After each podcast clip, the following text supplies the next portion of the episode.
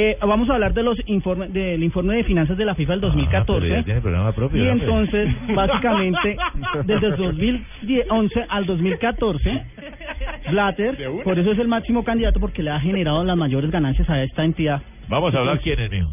Entonces, Blatter, eh, con Blatter. Blatter, Blatter. desde el 2011 ha logrado recaudar 5.718 millones de dólares.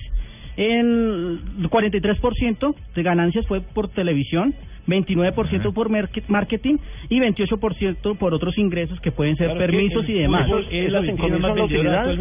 Señor, Esos 5 mil son la utilidad. desde La el FIFA. 2011 hasta el 2014. Ahí está la ganancia y el meollo del asunto es, y ese es, ese es el tema por el cual el FBI está metido en esto, hay evasión de impuestos.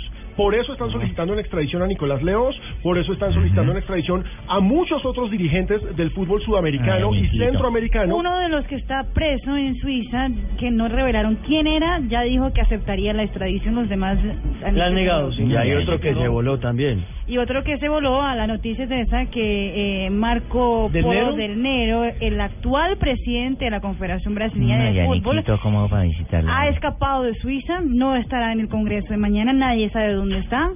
Pues O alguien se las cantó.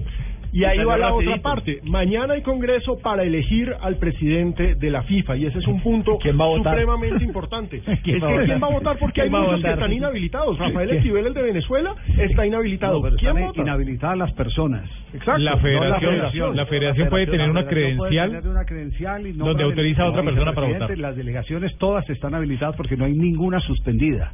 No, es que las federaciones no están suspendidas, son personas. Por eso, pero, pero la votación la puede asumir el vicepresidente o la puede asumir el que le dé el poder la federación. Si es que, si es que Claro, finalmente, ¿Y tiene la misma legalidad y UEFA? Va a haber Va a haber la, votación. la UEFA le pidió primero que se retirara. No, no, está confirmado que hay votación y, y lo dijo en la última rueda de prensa Joseph Blatter. Ahora,